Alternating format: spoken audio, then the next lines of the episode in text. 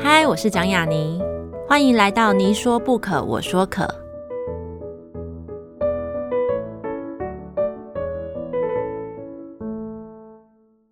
这个节目在爱听听抢先首播，欢迎大家关注我的节目。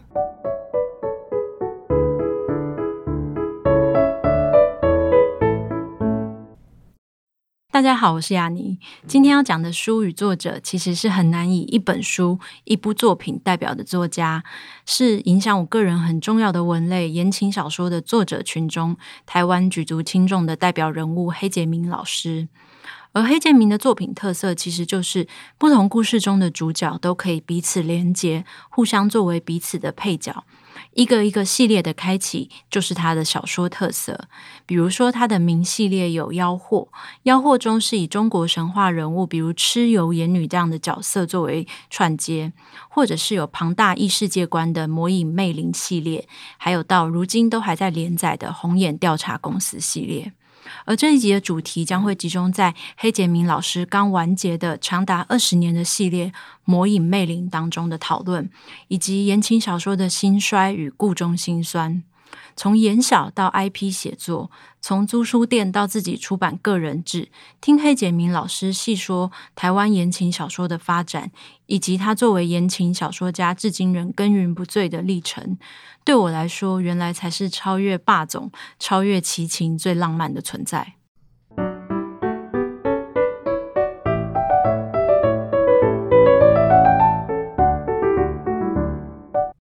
大家好，这是你说不可，我说可，我是雅尼。今天请到的来宾呢，对我来说，或是说对于从小阅读台湾文学作品的读者来说，非常重要的一个写作者，我觉得非常具有代表性的言情小说家黑建明老师。黑建明老师的作品一直以来可以说是跟许多的朋友都一样，就是他伴我走过了整个青春期到成长到出了社会。黑建明老师应其实算是现在相对少数，其实一直都。还有在创作，并且创作的产能，或者是说他所开创系列都还活着的一个非常重要跟创作力很旺盛的一个作家。所以我今天能够请到黑杰明老师，对我来说是一件非常兴奋跟非常重要的事情。那我们先欢迎黑杰明老师，欢迎老师。你好，雅妮，你好，大家好。我一开始知道老师是《魔影魅灵》系列要完结的时候，有在国图办了一场见面分享。对对对，然后那时候我就。就很想去，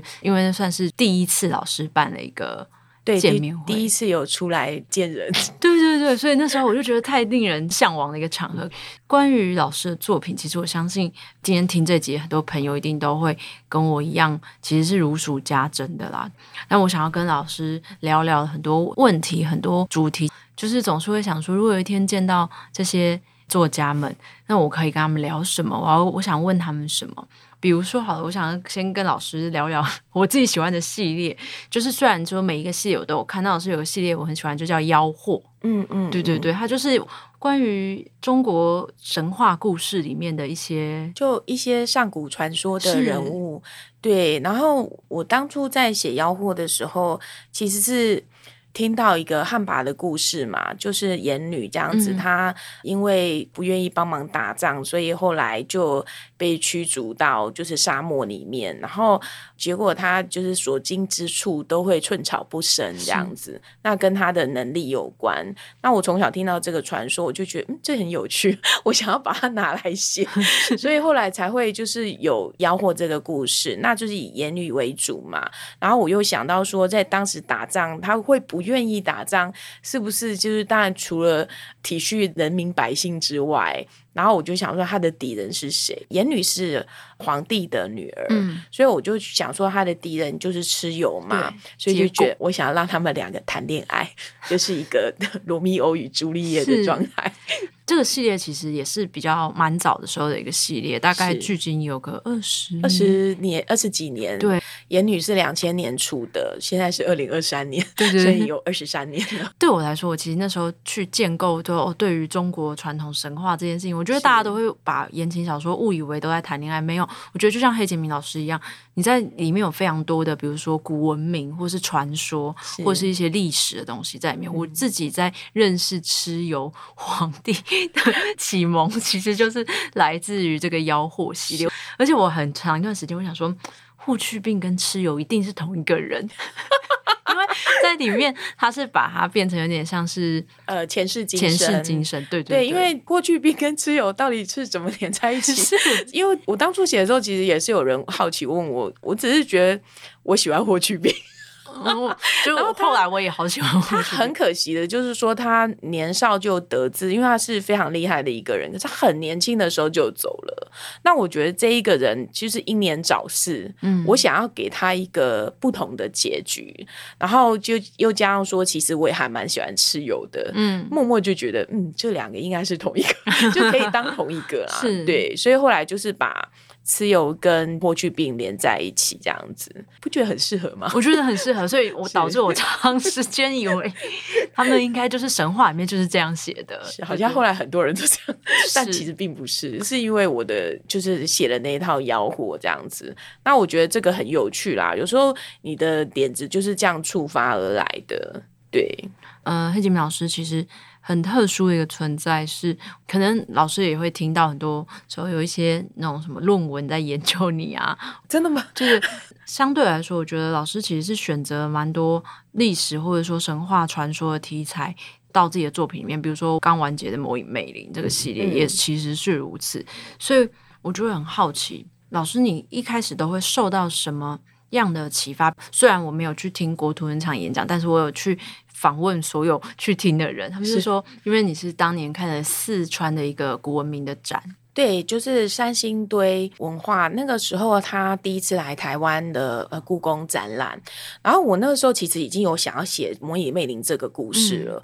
只是因为我的设定就跟那个时候我所接触到的所有古文明都不合。因为我写作社会习惯它有一个基底在的，嗯、所以我觉得这样子你比较好去入手，就是去写那个故事。所以我就觉得我还是希望把它找一个背景存在。刚好那个时候就看到说，呃，因为发现三星堆文明，那个时候已经发现了啦，只是就第一次来台湾，那也是因为他来台湾故宫展览，我才知道这个文明。那我那时候在电视新闻上哦，看到那个青铜镜面，就是、嗯嗯、我就觉得就是他，就是他，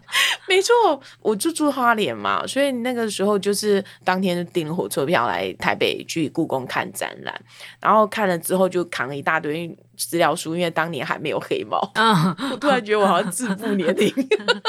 对，就是还没有黑猫，就是自己要扛那个资料书回去。因为故宫的书，你错过这个村就没有那个店。对对，对，所以就是要买，就是要赶快看到就买这样子。刚刚老师所讲这个事情，其实就是我觉得你的作品里面的一个很特殊的地方，就是常常我们会讲到有一个创作的一个风格或者创作的方式是架空，嗯、可是。我发现老师，你其实是一个在架空之中，你必须要有一个基座在的人。其实我一开始，甚至到后来，我其实应该都没有架空，我一定会有一个基础在那边。嗯、这个跟我自己本人对历史很有兴趣有关系。就我以前在上课的时候，我的史地是最好的，嗯、然后 因为就觉得老师不管讲历史或讲地理都很有趣，就是后面。都有一个故事在这样子，嗯、所以我就是唯一上很开心的两堂课，这样。对，所以我就觉得说我对历史很有兴趣，然后。嗯，从小因为就过动嘛，然后大人就没有空理我，所以他就给我书看，嗯，然后就不然就叫我到图书馆，所以我就很喜欢图书馆，因为就是可以在每一本书你打开，它就是一个不同的世界。那从小就是看那些中国民间传统故事啊，然后日本的那种民间传统故事啊，就各种各样，还有西方的一些童话，安徒生童话。然后福尔摩斯，嗯，对，还有那个亚森罗平，对，我就我就觉得我从小就很喜欢看这种东西，然后我从小又对就是历史的东西很有兴趣，嗯，我觉得这些东西它都是一个很大想象空间的，因为我觉得历史是人写的，对。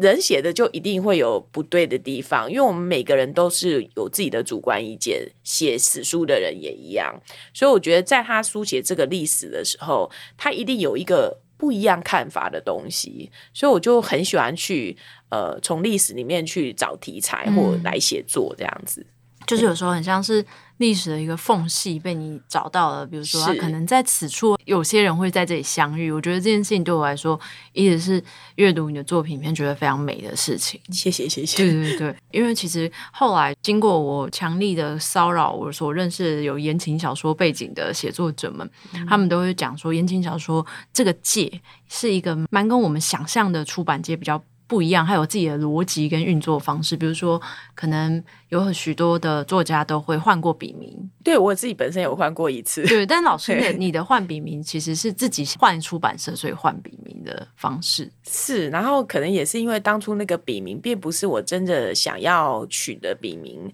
就是、而是因为就是出版社他会你取笔名，他会建议你说这可能适合或不适合。嗯、然后我那时候列了大概快一个 A4 纸吧，这么多。对，他一直觉得各种不适合。嗯，所以后来他就从中挑了一个，但其实我个人是觉得说那个名字其实并不是很适合我，因为我一开始是投稿给河马，后来投了狗屋，因为河马被退稿嘛，嗯、我另外写了一篇新的稿子。对对，然后给狗屋，然后狗屋就是那个名字挑很久的那一个，然后、哦、对，然后后来我就是在第三本的时候又投回去给河马，因为狗屋它没有马上出，然后投给河马的时候，就这次就有过了。那这本稿子过了之后，他就说叫我再取一个笔名，我心里想说，我前面那一间出版社，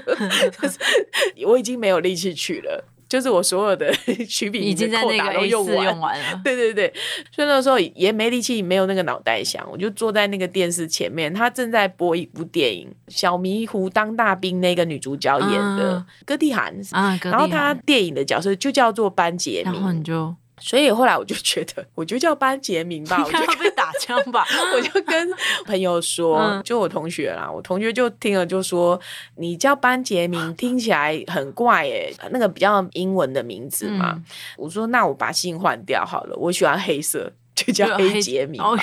对，可是那个名字的杰，我们中文写还是写人杰的杰。嗯，我朋友就是讲说你这样子很像男生，嗯，所以把那个杰改成洁白的洁。哦，结果出书之后。很多人都来问我说：“你是不是黑泽明导演的粉丝？”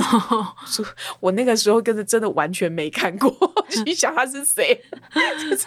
对我是一个很没文化的人，结果是班杰明。对，其实只是因为电视正在播那个女主角叫班杰明，嗯、然后因为我已经没力气想那个名字了。对，可是我后来意外觉得说黑杰明这个笔名就是很不错。嗯，其实我当我想到这三个字的时候，我觉得哎，他非常的适合我，因为我本身很喜欢。黑色，嗯，然后这个名字它就是有洁白明亮，但是又带黑色。我觉得人就是这样，你一定有黑的地方，你有白的地方，你有阴影的地方，也有光明的地方。所以我觉得他拿来写小说的笔名是非常适合的。对，我自自己本身就还蛮喜欢这个名字，所以后来就觉得很不错，就把它交出去了。对，因为后来我在很多时候就查资料，嗯、就有看到老师的第一个笔名嘛。嗯、然后那时候我也觉得说，哎呀，没有那种忽然间你会听到一个声音，就是这这个名字跟这个人的作品是有搭在一起。对对，对我觉得也有可能就是说，因为我没有继续用那个笔名做了，所以你可能觉得它就是搭不起来。对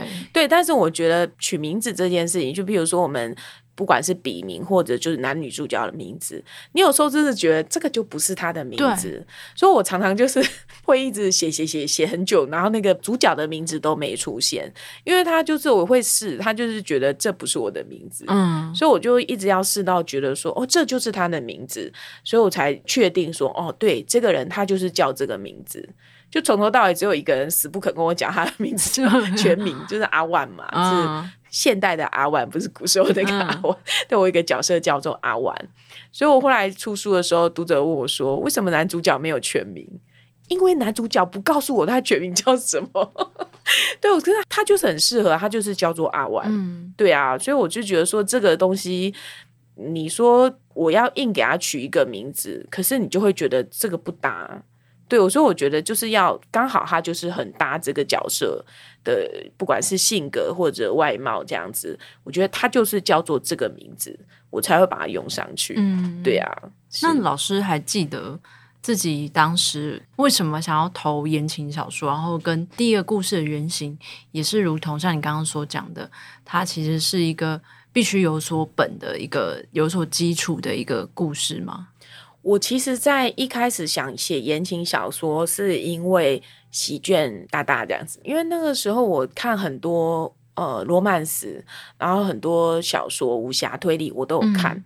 然后我第一次知道说，哎，原来我们台湾的作者也可以写这样，而且那个时候早期的时候都是琼瑶老师、陈凯伦老师他们写的那种比较稍微苦情一点，对对对 对，然后不是那么开心的一些。爱情故事，那我后来就觉得说，我喜欢就是比较欢乐一点的。然后，可是因为那时候都是国外作家在写一些罗曼史嘛，翻译小说，所以后来我第一次看到就是小说店老板介绍我那个席娟老师的书的时候，哦，超开心！然后我才知道说，哦，原来我们台湾也可以接受这样子欢乐的、有好的结局的小说，所以后来才想说我要来写。但是一开始并没有那么顺利啦，因为我那个时候还不太会电脑，就是手写，可是我字很丑，哦、实在是爆丑。所以投稿是手写稿，对，我那个时候要手写稿，那时候他们都还有在收手写稿，嗯、我年纪有一点，会不会？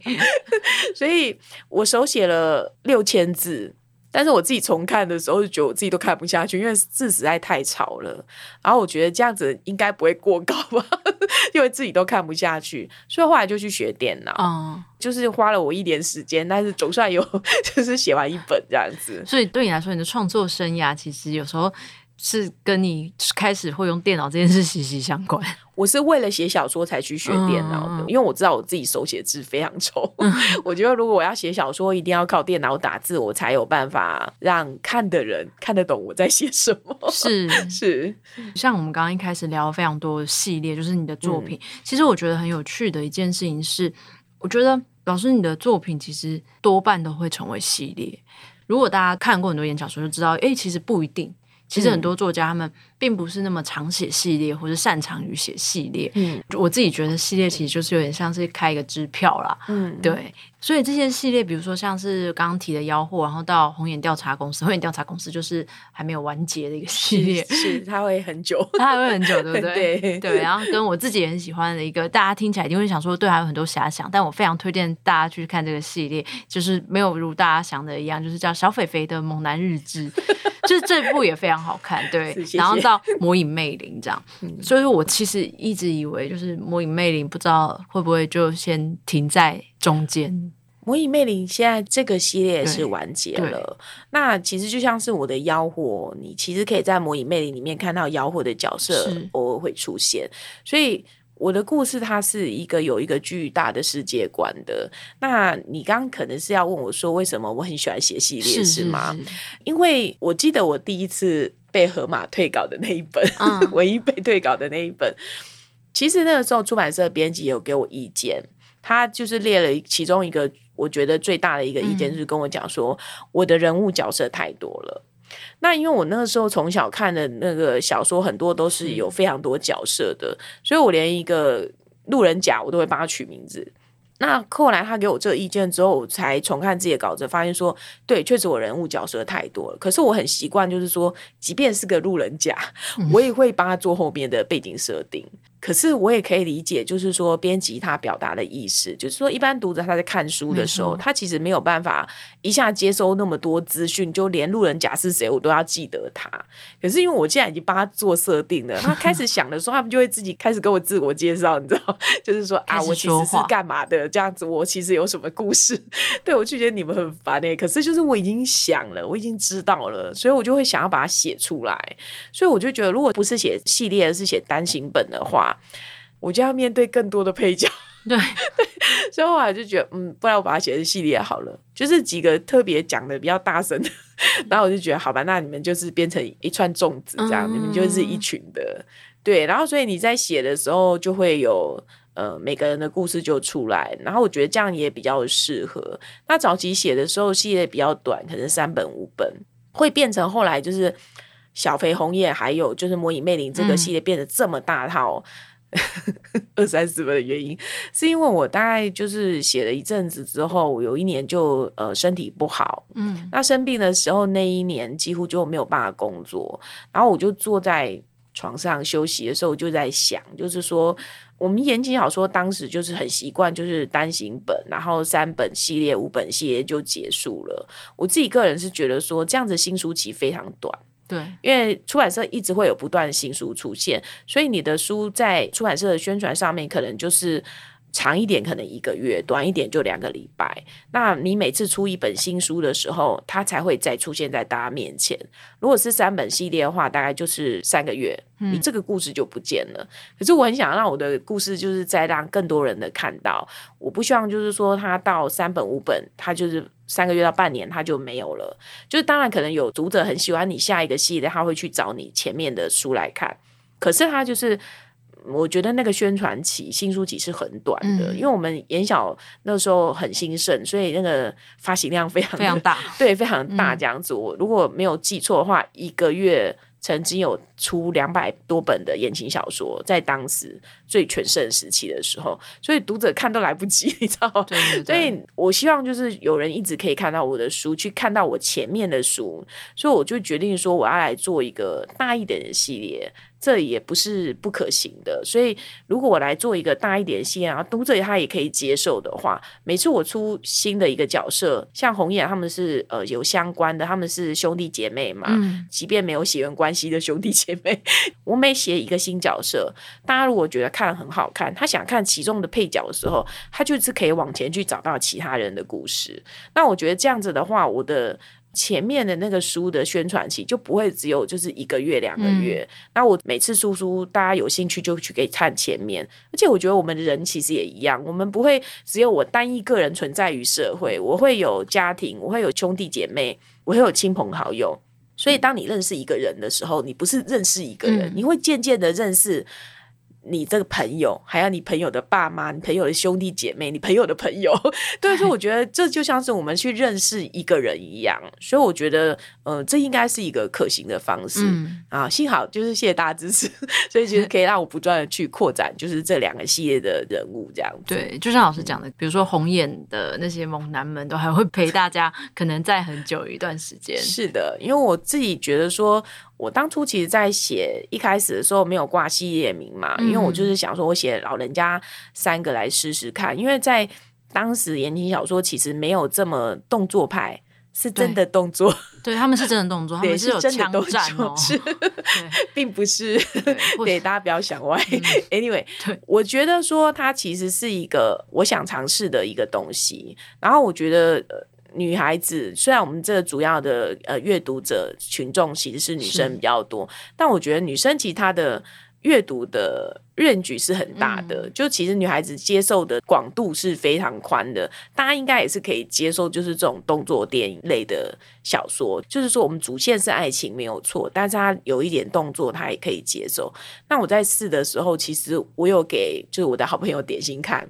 就是说你觉得。这个可不可以这样子？就是因为那个时候我们大家呃演小都是在专门讲爱情，对。他就看了以后就跟我说：“嗯，你知道你在干嘛吗？”我说：“我知道，因为那是一个很冒险的动作，因为毕竟我们是主要是写恋爱爱情故事的。对，当初我还是想试试看，也是很谢谢河马当时出版社完全没有给我任何反对的意见啊，真的。对，他就是我交稿，他就嗯好，这样就就过稿就出这样子。对，对因为有几本真的是枪战非常长的时间啊，是 或者是那些特务跟那些调查跟一些战争的场景也会蛮。蛮久的，因为我们平常看书也都很杂，就像老师也会看推理，也会看什么一样。嗯嗯嗯，就是当一个书出现在里面，而它里面有爱情的时候，你就会觉得真的太棒了。对啊，所以我当时也是想说，我试试看，然后就老人家那三本就是《密码海洋月光》，嗯，大家就觉得哎可以接受，完全没有任何反对，太好了。就是你销量可以，你才有办法继续嘛。所以我就正式开了小菲菲的《猛男日记》。我知道在那次。Readmoo 的发表会、见面会的时候，其实有讨论过一件事情，也是我一直觉得它存在，但是它不一定这么的如同大家想的一样，它存在的不能被改变。就是言情小说，或者说某一些小说会有一个固定的格式跟公式这件事，因为尤其是一开始出版言情小说的时候，我们就是要在固定有限的章节里面，不多的字数去完成一套起承转转合。对对，对，因为言情小说。呃，他是主要是在讲恋爱嘛？那你恋爱爱来爱去就是那样啊，就是相遇、认识、相爱、误会、分开这样，然后又解开误会在一起。他基本的起承转合就是这样。所以我当时其实写大概差不多到十几本的时候，嗯、我就有写了一张 A4 纸大大的，上面写的“不要忘记恋爱的感觉”，不要忘记，因为大家来看言情小说，来看这个小说，它主要要得到是，它不只是看剧情，我们写久了。因为你剧情就是这样，你很容易陷入一个跑剧情的状态。嗯、那你跑剧情的话，读者他虽然我也是来看剧情，但他主要是要来看这个感觉，恋爱的感觉，他是要来谈恋爱的。嗯、所以如果只是哦，我们就认识，然后相遇，然后喜欢在一起就分开，又解开误会在一起。很容易就是跑剧情，就是我默默的把剧情写完，然后就没了。对，但是大家来看是要看注重那个恋爱的感觉的，所以我就写了一张纸，告诉我自己不要忘记谈恋爱的感觉，不是看你跑剧情。所以我觉得这个就很重要。其实这件事也牵涉到我最近常常看到，就是有人在跟我讲说，那个网络上脸书都会一直推那个奇怪的短影片给你。啊，是。你会发现哦，你虽然会去看那个短影片，它可能五分钟、十分钟，你就是只是要知道它剧情怎么了，可是你不会想要在那个里面得到一些开心或者恋爱的感觉，嗯、因为那个太短了，它没有办法给你一个。哦，我好开心遇到霸道总裁宠爱我这样子，那个感觉是你还是要乖乖的去看那个一个小时的剧或者两个小时的电影，然后影集这样十几个小时，你才可以得到就是我被伤害，然后我被宠爱，对不对？然后就是那种共情，对对，你才有一个共情，你才有那个情绪。我觉得就是说这个东西你想要得到的话，它你还是必须要好好的把它看完。对。对，我觉得就是说公式这件事情，你要记得自己在谈恋爱，读者来是要享受那个谈恋爱的感觉。我记得我昨天看那个题目哈，我其实有看到，就是说，就是你想要写爱情小说这件事情，我记得你有问我说是公式怎么样不落入俗套。我觉得这件事情就是，如果你知道什么是公式，你就知道市场在哪里，嗯、因为大家其实是要来看谈恋爱这件事，它其实。公式老梗跟王道之所以是公式老梗跟王道，它都已经被称为王道了，它一定有它的原因，因为是市场爱看这样子的东西，所以其实你就知道市场在哪边了。你其实是可以照着公式走，没有错。嗯、其实我们所有的类型小说，它是包括文学哦，其实它都是有一套公式在，嗯、只是言小因为太多了，然后然后感觉重复性很高，对对对，所以就特别的明显这样子。那你如何就是说在公式之中写的不落俗套？好，那基本上就是你在前期作业的时候，你就要先想好，你要先把你的角色做的鲜明一点，嗯、不要跟人家一模一样，你要有一个记忆点。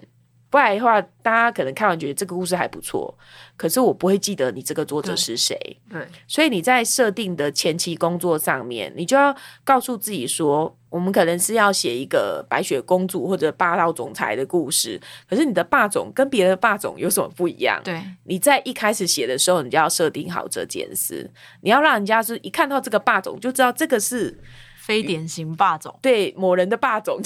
小黑的霸总，对对对，或者是说席娟大大的霸总，嗯、对不对？就是大家的霸总会不一样，就是同样的故事，你不同的人写出来的感觉就会不一样。那那个不一样，其实就是你下的功夫。嗯，对，我觉得你所谓的不落俗套，就是要让人家记得你，那你的不一样。是跟别人不一样在哪里，嗯、他们才会就是觉得说，哦，这个东西很特别，虽然就是是个老梗，可是他有写出新意来。对，对啊，而不是说哦，就是个。老梗或者这个公式，那我就完全都不要碰。这样子其实反而更局限去写东西。对，就是说，如果你很厉害，你写可以写出一个完全跟人家完全不一样的东西，嗯、那我觉得当然是很好。但是如果你才刚开始写，然后你其实会想写，你一定是受这个文类吸引。那你会受这个文类吸引，其实表示你在某部分你就是受这个王道，就是这个老梗的那个类型去吸引。我觉得你去尝试写老梗没有不好。我们大家都是站在巨人的肩膀上的，嗯、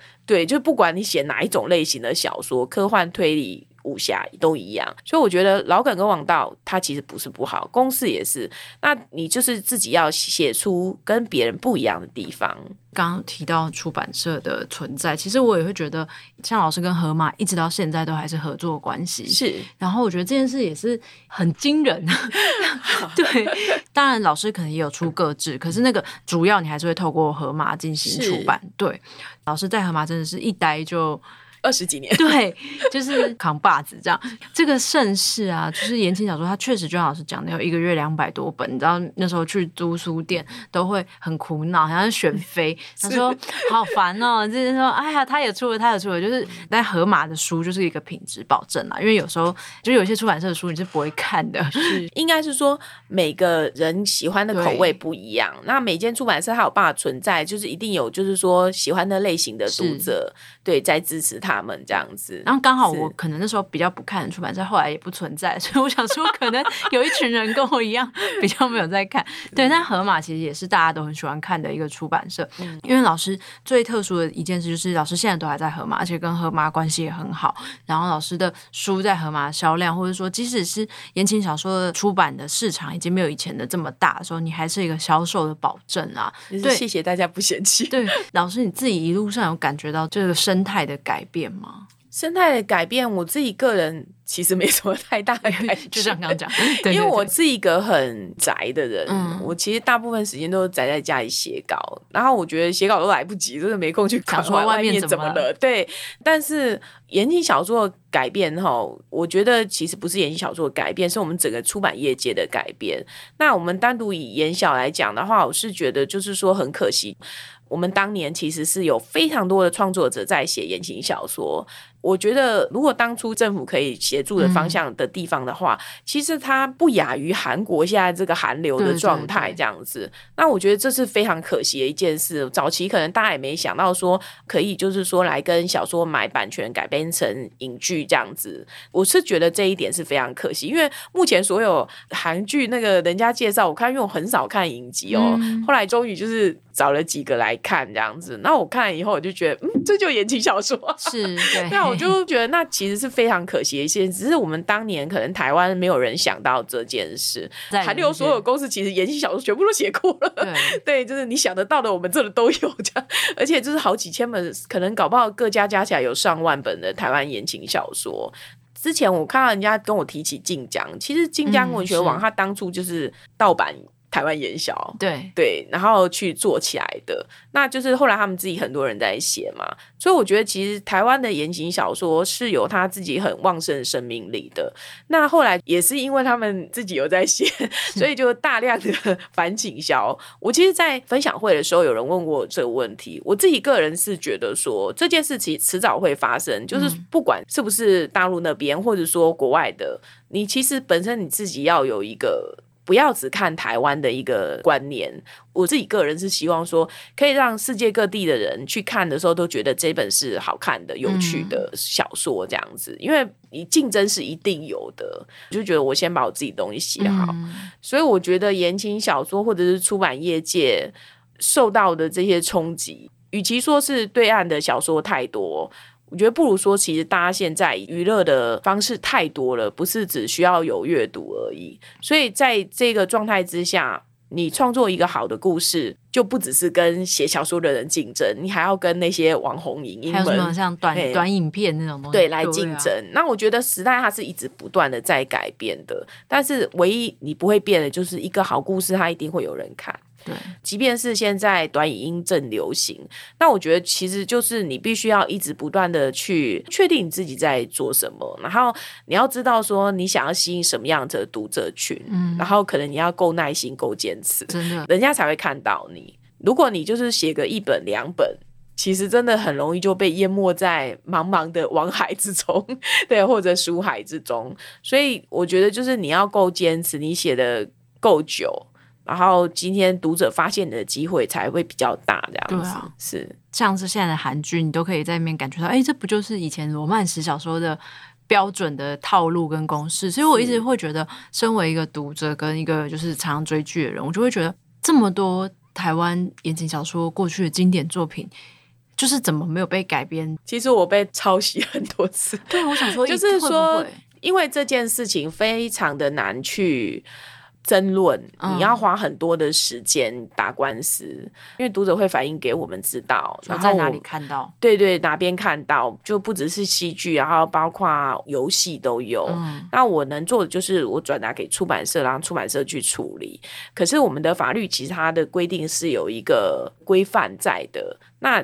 如果他可能这边抄一点，那边抄一点，嗯，你就比较难去跟他做一个法律追究的动作。我也蛮无奈的啦，老实讲，因为你如果来跟我买版权，我也是很愿意啊。嗯、就是说，跟我们整个社会的现象有关系啦。嗯、因为大家可能对版权这件事的观念至今还不是很好，但是很多读者他甚至不知道那个是盗版。对，我其实之前有跟人家聊过，说我有越南的读者跑来跟我讲说，他很喜欢我的书。用越南文写，然后你想说 我没有出过越南版，你知道吗？所以我就非常的困惑啊。后来才发现，就是说原来越南那边其实有做文字的小说的，对对，然后网站这样子。那老实说，我也不想去责怪读者，他是喜欢我的书，所以才来。所以我也不知道该怎么跟他讲，说那个是盗版。对，也许他后来自己默默的会发现，因为不止一个读者啦。嗯、对，然后就希望越南人来买一下版权，下好吗？谢谢。我觉得有好长一段时间，就是你可以在网络上找到那种各家言情小说的那个小说家作品全集，然后导致从那里面看到的故事，很多人都会觉得这好像是公开的东西。对很多学生，他其实并不晓得说那个是盗版，所以我们偶尔就是在脸书上面要道德劝说一下，真的，就跟大家讲说，其实那个是盗版，请支持所有的正版电子书。对对对，尤其是其实我觉得可能会慢慢好一点，原因是因为这几年电子书真的比较多人看。对，就是电子书平台也很努力，像我们那个爱听听这个有声的电子书嘛，所以我觉得是说，现在大家其实慢慢就是有这个观念，有这个概念，知道说哦，原来那些是盗版网。其实这真的是需要政府去处理的事情啦，嗯、因为我我真的一个人，我怎么去检举那么多也检检举不完，对啊，所以我觉得出版社其实对这件事情也是处于一个有一点无能为力的状态，应该早期也是处理过，但是就是处理不完，因为他们就是不断的生生不息这样子，所以我不想责怪读者，因为我知道很多读者他不晓得，对，那我们只能告诉你说，就是说如果你现在在网络上看不需要付钱，那个应该都是盗版。对，就请支持正版电子书。对，对，而且其实我常常会跟身边的朋友说，尤其是以前可能国中、高中一起看言情小说的同学说：“哎，去买书，为什么？嗯、因为我们比如说我们当年是用租书的方式，嗯、那可能有个人租，他是全班借借了十个人这样子，嗯、然后我们就说我们每个人都欠他们书，嗯、我们要还，就是 然后更何况是在网络上读过小说的人，一直到现在，我觉得多多少少就是。有些时候，整个的环境就是不只是作者，读者也要一起参与。单纯先以台湾来讲好了，呃，我们台湾市场其实没有很大哦，嗯、就是有人常跟我讲说，为什么台湾电子书这么贵？因为、哦其实它虽然少了印刷成本，但是你制作成书，它还是要有一个人事成本在的。啊、然后它电子书不需要库存嘛，唯一差别就是在于库存，其他所有人事开销、制作书排版啊、封面绘画设计什么，全部他都是要。我们的人就是两千多万人嘛，所以他并没有办法，就是像别国，像有人跟我讲说。呃，不管是大陆或者日本，是吧？就是日韩电子书好像都没有那么贵，是欧美电子书没有那么贵。它可以便宜，是因为他们光我们拿日本举例，好像就一两亿人嘛，嗯、对，所以它的市场是比较大。我们只有它的十几分之一，嗯、所以我们的市场比较小。它的电子书基本上在台湾做一本书，不管是纸书或电子书，它就是要这些成本。那如果买书的人只有这些的话，它成本基本上是降不下来的。嗯、所以如果说大家就是多多支持买你喜欢的书籍的话，支持你的喜欢的作者的话，那个成本才有可能往下降。那目前我是觉得有难度啦，对对，所以就是你想看你喜欢的类型的书，你去花钱去支持他，这个出版社这个作者，他才有办法继续写下一本。那对老师来说，就是这样子跟读者的。距离，因为有时候其实是读者群众去影响了整个生态啦。就是越多人看，其实书就会越便宜。其实简单来说就是这样。嗯、对，那。可是就是导致说，哎，跟以前比起来，可能还是要跟读者的距离更近一些。因为以前网络也没那么发达，所以其实你也没办法很快就说，哎，我今天有一个社群专业，然后现在就要跟读者分享一些什么。那现在有成立了粉丝专业，甚至就是办了见面会这件事情，是对老师来说，比如说从成立粉专这件事开始，就会有一些些的不一样吗？我觉得这件事情大家是有一个奇怪的误解的，因为大家可能都觉得说，好像因为 FB 有粉丝团之后，对作者好像可以距离比较近。刚好从我出道那个时候就有网路了，嗯、然后那个时候其实就是视窗系统嘛，然后所以我就很早期的时候，一开始有朋友帮我做留言板。所以从很早期，你只要知道上网上网去搜寻，其实就可以找到那个留言板。后来我就自己架网站，有讨论区嘛，所以我很多读者是从那个时候就一直有留言到现在。对对对，我一看那个名字就知道还是二十几年的读者，因为你常常来留言，我就会认得。所以我自己个人其实并不觉得说跟读者有太遥远的距离。不过确实有读者，他是说他是因为脸书才知道说，哎、欸，我有脸书，然后我们才那个。但我自己个人觉得，我跟读者的距离在网络上已经对，因为就二十几年了嘛，嗯，所以就不会觉得说是陌生人或者怎样。不过我真的是还蛮开心，就是说因为网络的关系，其实确实跟读者的距离可以比较稍微近一点，因为我就可以比较就是分享一些嗯生活小日常啊，写稿写到闷的时候上来抱怨一下，对，这个是真的有差的啦。就是像你写了。这么多年的时间，然后当然我相信，比如说像是中间的那个出书的频率，它一定也会慢慢有一些改变，它不会像是刚开始出出版的时候，就是一定要很快的出下一本书。嗯、对，可是再怎么说，也是一个跨度，真的是长达二十几年的时间。嗯、对你来说有过倦怠期吗？就觉得说啊，好不想写哦，就是我要去干嘛干嘛？没有，因为我身体很不好，所以呢，就是我。几乎没有什么倦怠期这件事情，我只有身体不好的事情，因为我就是身体不好，就会被迫休息，你就没有办法去写稿。那你有一个故事一直在脑袋里转，嗯、其实没有办法写，是很。痛苦的事，然后等到你开始真的有力气慢慢去写的时候，你就会觉得啊，真的是巴不得自己，你知道，八赶快写，八颗脑袋，十二双手，三十六块肝，可以让我努力的燃烧写稿这样子。对，但是就是没有嘛，所以我其实没有什么倦怠期，因为就是身体会强迫我休息。前阵子看到《魔影魅灵》的完结，嗯，然后这整个故事，然后包含它的设定，都在整个系列里面，就是最后老师有说明这样子。我觉得这个这个系列的完结，其实对我来说也是一个，不管是言情小说，或是台湾的连载小说里面，它算是一个最长的记录了啦。你这么一讲，好像是的。对，对，因为本来以前都还想说有一个蓝鲸大大挡在前面这样，但是因为他后来没有办法继续写了，是对。目前可能是最长的，没有错。我个人觉得我自己并不是一个天才型的作者，嗯、那我觉得。真的我不是，我想说，哎、欸，读者想说，嗯，是啊，是我并不是一个天才型的作者。我觉得你看过很多小说，你就会知道其实自己的不足。这样，那我觉得我唯一可以做的就是说，我们就坚持的写下去。对，我们以 时间，以时间争取空间。对，我自己个人是觉得说，有想写的东西，你努力去把它写出来。这世界上一定会有喜欢你、认同你观念、喜欢你故事的读者，嗯、只是你可能需要时间来找到他，这样他也需要时间来找到你。就像你刚刚讲的，我们后宫佳丽三千，就是看书的时候跟选妃一样，你知道吗？所以读者的选择是很多的。那读者都不放弃，他总有一天找到你，你怎么可以放弃呢？嗯、对 不对？是有时候就是一本忽然间遇到某一本书，然后你才发现它有这么多故事，然后这么多整个世界都在后面等你的时候，你会觉得。就是超开心，超开心！我以前跟人家介绍书啊，介绍那个我心目中的四大天后，就是席娟、于晴、唐轩跟林淑芬的时候，哦，大家四大天后都不太一样。对，大家四大天后都不一样。我然后啊，那个一个外卡是蓝鲸大大，外卡，对，呃，他是外卡，是我还很难解释。但是对我来讲，其实他也是我心目中其中一个天后。这样，但我觉得我在介绍一个人，当我知道说你不认识了唐轩的时候。我就觉得。哇，你怎么那么好命？就是你现在可以了，对，因为我都看过了嘛。然后你现在那个这几个天后作者，其实目前可能都比较没有在写了。然后可是他们以前累积的作品是非常多的。嗯、就当你发现竟然还有这么多书可以看的时候，就是简直羡慕死了。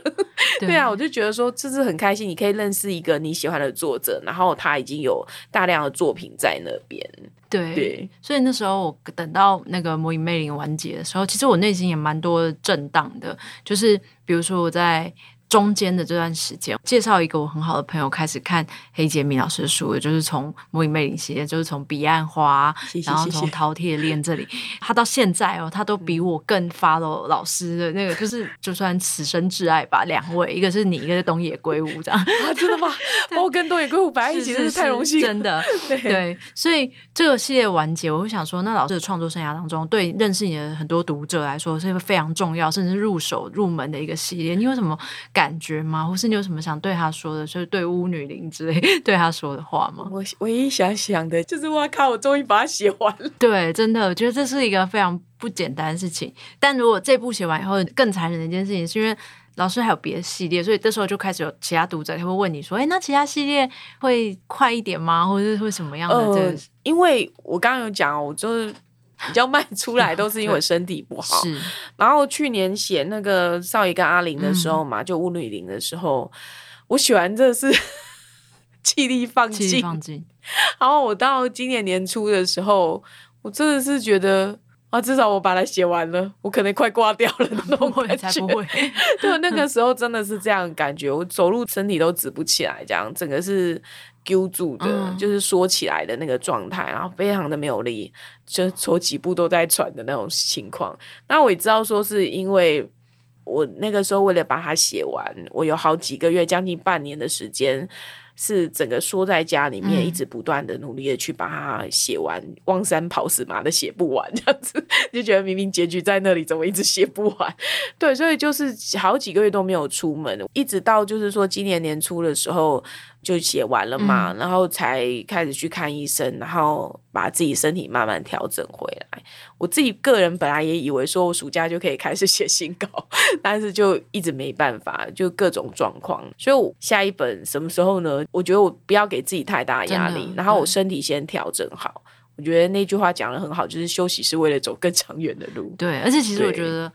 所有读者也都是跟着你走过了二十几年，完全不会介意说多一点时间。然后，因为我们要等的其实是好的故事啊。是因为有读者前两天才在讲说你要好好休息啊，然后他后面还挂号，因为阿玲的写完了，所以我才可以这样讲。